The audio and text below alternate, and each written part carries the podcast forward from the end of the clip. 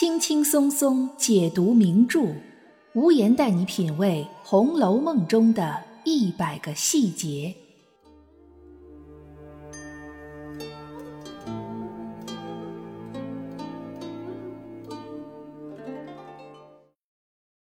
品读细节之美，发现别样红楼。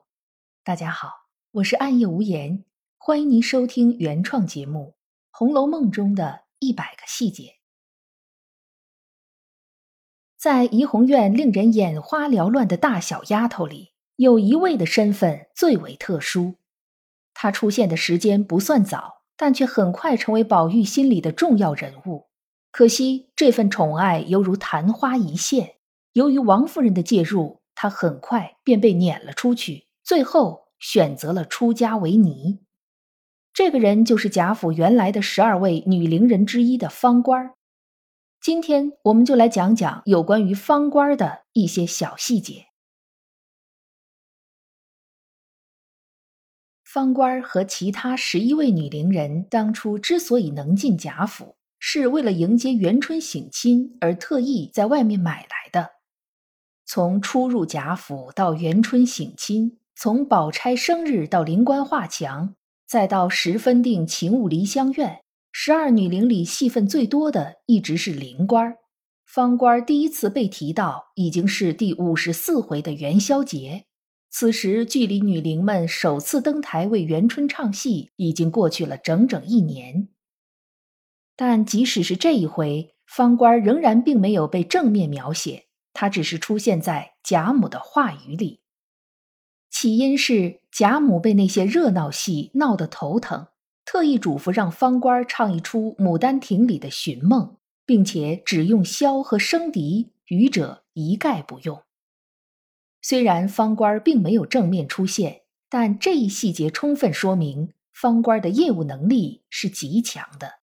只用箫和笙笛伴奏，更能凸显出嗓子的功力。如果唱的不好，是很容易被听出来的。一直到此时。方官都没有露出庐山真面目，看多了灵官的人或许会产生出一种固有印象，大概女伶人们都是灵官那样的满腹愁思吧？可能搞艺术的都差不多这样。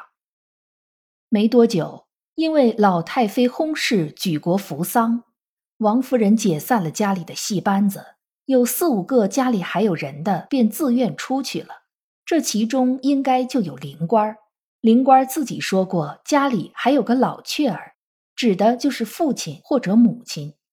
而方官想必家里已经没有什么亲人了，他留了下来，被贾母指给了宝玉。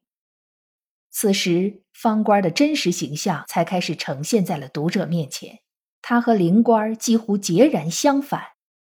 具体的事件主要有三件：第一件是和干娘吵架，第二件是和赵姨娘吵架。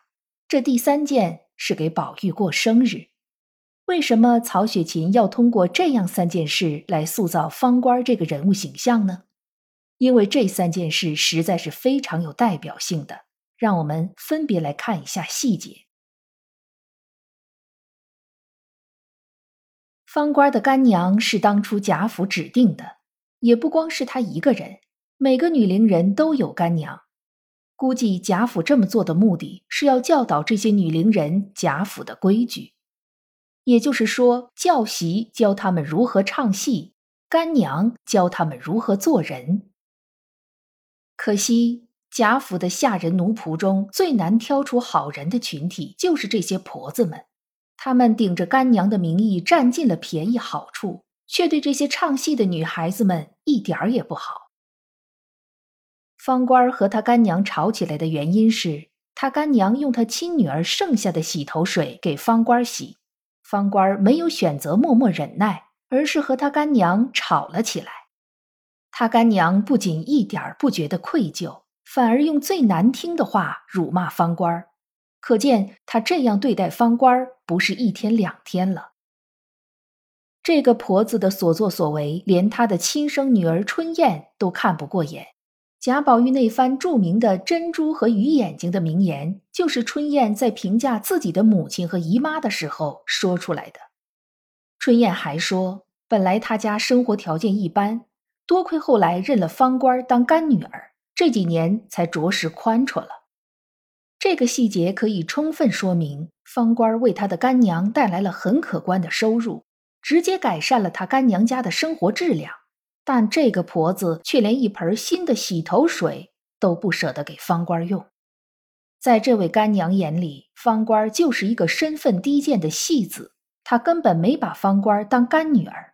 后来却居然还厚着脸皮说：“一日叫娘，终身为母。”方官和他吵架，意味着方官对这种所谓的娘和虚假的亲情充满了厌恶和不满。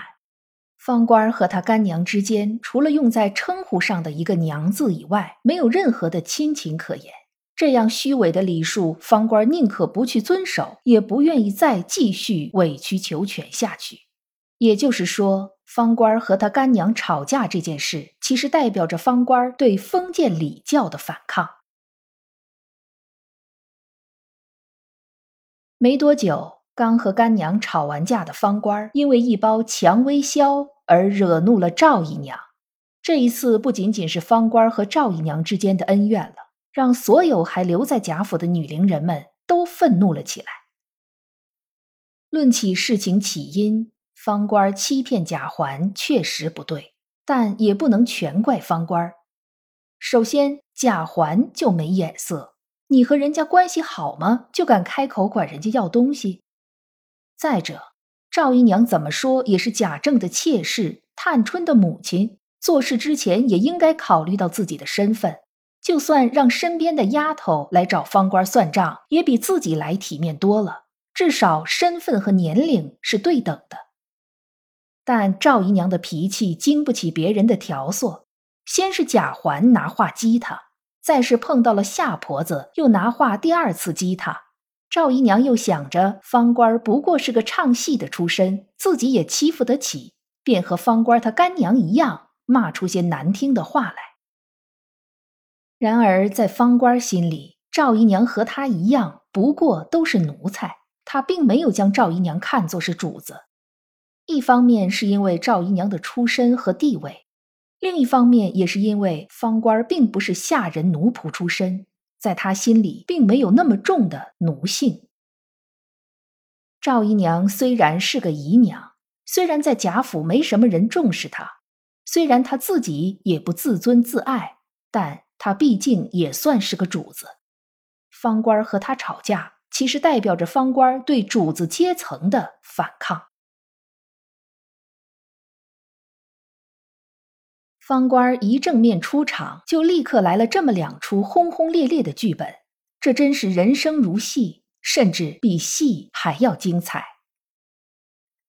在方官得罪了婆子们，又得罪了主子们之后，接下来这件事将是导致他未来被撵出去的主要原因。在贾宝玉过生日这天晚上，怡红院的丫头们单独给宝玉庆生。这里头最引人注目的，不是寿星，也不是被请来的差代等小姐，而是方官儿。他穿着一件天青、干青、橙色三种颜色的绸缎拼接起来的小夹袄，底下穿一条水红色的裤子，腰里系着柳绿色的汗巾子，梳着和贾宝玉平日里差不多的发型，旁若无人的在那儿和宝玉划拳行酒令。他这出色的外貌，使得大家都说方官和宝玉看上去倒像是双胞胎。这是整部书里唯一一位和贾宝玉有几分相似的姑娘。接着，宝钗让方官唱曲子，方官清唱了一曲《赏花时》，然后方官喝了宝玉偷偷递给他的酒，再然后方官说自己也姓花，要陪袭人喝一杯。最后，方官喝多了。倚在袭人身上撒娇，被袭人扶着他睡在了宝玉的旁边。就是这一夜，方官的容貌、才能、性格一览无余，他和宝玉之间的亲密默契也展露无遗。这一幕幕被有心人看在眼里，如何能不生出嫉妒和忌惮之心，从而告到王夫人的面前呢？而王夫人连一个晴雯都容不下。又怎能容得下如此夺目的方官呢？一直到五十八回才算正式出场的方官，却可以几乎算得上是所有人物里最高调的一个。他爱憎分明，对于欺负他的干娘也好，主子也罢，都敢于反抗；但对对他好的刘婶子，却是真心相待。其实刘婶子对方官也未必是百分百真心，也有着利用的成分在里头，但方官并不计较。反而一心为刘武而谋划，可见方官绝不是他干娘嘴里所谓无情的戏子。方官就是太高调了，木秀于林，风必摧之。更何况还得到了宝玉的另眼相待，这意味着他的结局必将是不为贾府所容。在旧时代，学习戏曲是一件极其下等的事情。只有那些出身低微、无处可去的人才会去学戏曲。唱的一般的，一辈子没有出头之日；唱的太好了，则会像蒋玉菡一样成为权贵的玩物。而在王夫人、赵姨娘这样的人眼里，学习戏曲成了方官等人的原罪。即使他们什么也没有做，女伶这样一个曾经的身份，已经让他们成为了狐狸精。这是一件非常不公平的事情，让他们学戏、听他们唱戏的人和鄙视他们会唱戏的是同一拨人。就是这些人，让他们同时失去了人身自由、话语权和尊严。聪慧优秀、不甘为奴的方官，最终还是被这些人从最后的庇护所中撵了出去，沦落到水月庵这个藏污纳垢的地方。这真是令人扼腕叹息。不知道您对方官这个角色或者其他的女伶人们有什么看法呢？可以在评论区或者听友圈给我留言。也欢迎您订阅关注本专辑，收听更多无言的原创节目。本节目由喜马拉雅出品，独家播出。我是暗夜无言，让我们下一期再见。